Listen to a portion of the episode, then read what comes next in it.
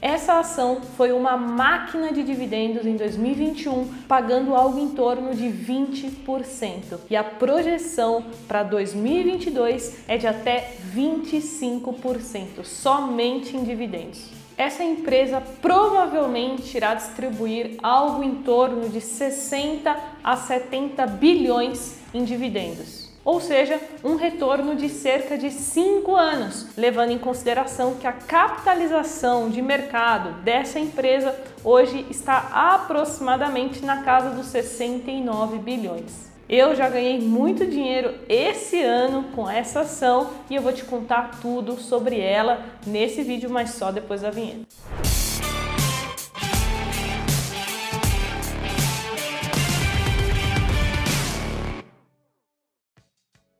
E antes, recadinho rápido. Eu sei que você está ansioso para saber, mas eu só quero te dizer que se você quiser aprender comigo todos os dias, me segue no Instagram carol.jovens, porque eu abro caixinha de pergunta toda semana e respondo dezenas de perguntas, beleza? E agora vamos lá. Se você pensou na Petro 4, você acertou. Essa ação nos últimos 12 meses pagou 20% somente em dividendos, sem considerar a valorização do ativo de quase 30%.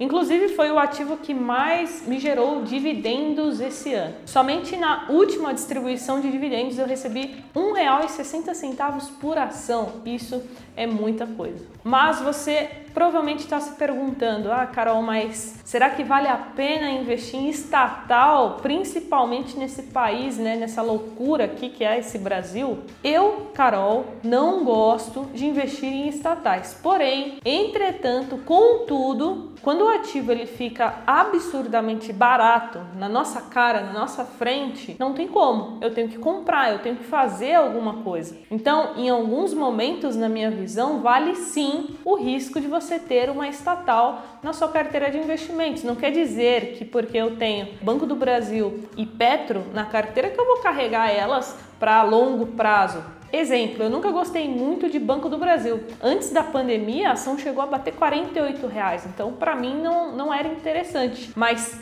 pós-pandemia, a ação chegou a bater 20, 25 reais, não tinha como eu não comprar. Então eu, inclusive, permaneço na ação do Banco do Brasil e quando ela chegar em um determinado patamar que eu não veja mais né, um upside, eu vou sair da operação. E Petro foi a mesma coisa, eu nunca tinha investido em Petro antes. Né? A primeira vez que eu comprei foi nessa intervenção que nós tivemos do Bolsonaro, que a ação caiu para 19, 20 reais. Foi ali que eu vi uma grande oportunidade de compra. Então eu comprei a ação, ela chegou a subir, eu vendi grande parte quando ela bateu 28, 29 reais, depois ela caiu de novo, eu comprei de novo, vendi grande parte e agora tenho só um pouquinho ali que eu quero carregar um pouquinho por conta da tese de investimentos que eu acredito que é o que eu vou te mostrar exatamente agora. Primeiro ponto é que a Petro divulgou a sua nova política de dividendos e isso foi muito bem visto, né?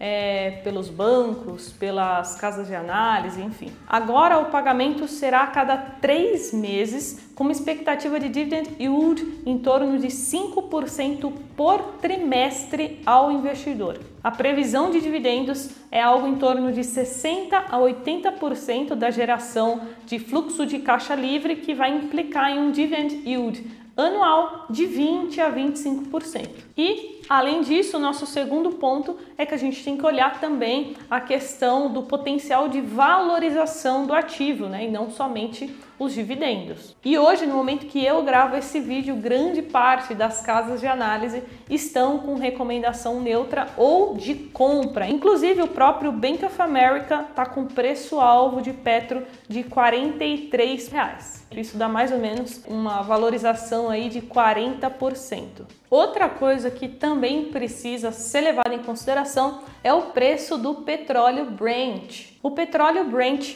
ele é negociado na bolsa de Londres, né, com produção no Mar do Norte da Europa e na Ásia. Eu estou falando isso porque nós também temos o petróleo WTI, que é um tipo de petróleo muito mais pesado produzido nos Estados Unidos. Então, né, nos cálculos de analistas, né? Quando a gente está falando de Petrobras, o petróleo levado em consideração é o petróleo Brent e agora você já sabe a diferença entre ambos. Então, essas projeções aqui, né, que eu citei para você de dividendos de até 25%, foi levando em consideração o petróleo Brent, né, de longo prazo no preço de 55 dólares o barril e um câmbio em torno ali de 5 reais. Eles também destacam que a curva atual do Brent aponta para um preço médio de 66 dólares o barril e o câmbio ali algo em torno de 5,5. Então, por mais que a gente tenha visto né, a queda do petróleo Brent nos últimos dias, vou até colocar o gráfico aí na tela para você ver, isso não é ruim. Por quê? Com o Brent muito alto, ele acaba pressionando muito o preço da gasolina aqui no Brasil. Você é brasileiro, você deve saber que a gasolina está né, com um preço muito alto. Então, com a queda do petróleo Brent, é, o risco de interferência política, de algum ruído ali político na empresa, como nós tivemos alguns meses atrás, acaba diminuindo, acaba minimizando esse risco. Então, o petróleo, né, ter uma queda e ficar mais ou menos naquela faixa de preço que eu citei é algo saudável a longo prazo para a empresa. Agora, né, vamos falar dos riscos. Vocês sabem que todas as empresas envolvem riscos, né? Então aqui eu citei alguns pontos positivos, citei alguns dados para dar embasamento, mas a gente sempre tem que entender quais são os riscos. Então, o primeiro é que as eleições